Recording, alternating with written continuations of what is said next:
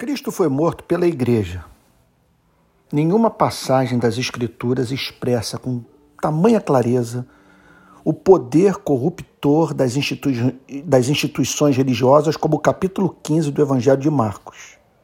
Alerta perene quanto ao fato de que a igreja pode se transformar num covil de homicidas, capazes de banir da própria igreja a sua razão de ser. Porque diz assim Marcos: abre aspas, logo pela manhã, os principais sacerdotes entraram em conselho com os anciãos, os escribas e todo o sinédrio. E amarrando a Jesus, levaram-no e o entregaram a Pilatos, fecha aspas. O dia amanhecia e a liderança religiosa judaica já podia ser encontrada em reunião tramando o assassinato de Cristo.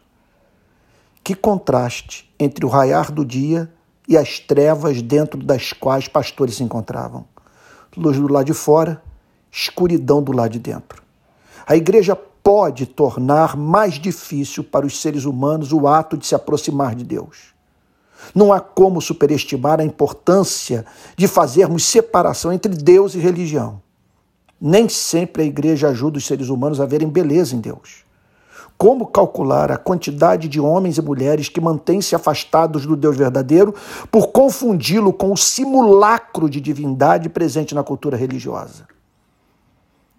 Estamos diante, em Marcos 15, do que ocorreu nas horas que antecederam a crucificação de Jesus.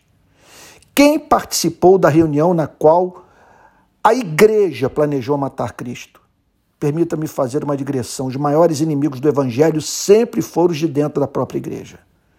Lá estavam presentes os sacerdotes, que cuidavam da condução do culto no templo, administravam os sacrifícios de animais e instruíam o povo, homens dedicados ao cuidado da dimensão cerimonial da lei. Estavam também presentes os anciãos, que gozavam de certa ascendência sobre a população, muitos dos quais pertenciam ao Sinédrio, a suprema corte religiosa dos dias de Jesus. Além desses, os escribas, de cuja produção teológica o povo dependia, dependia a fim de fazer sua interpretação da Bíblia. Repito, Cristo não foi morto por pagãos. Sua morte foi arquitetada por homens com Bíblia nas mãos.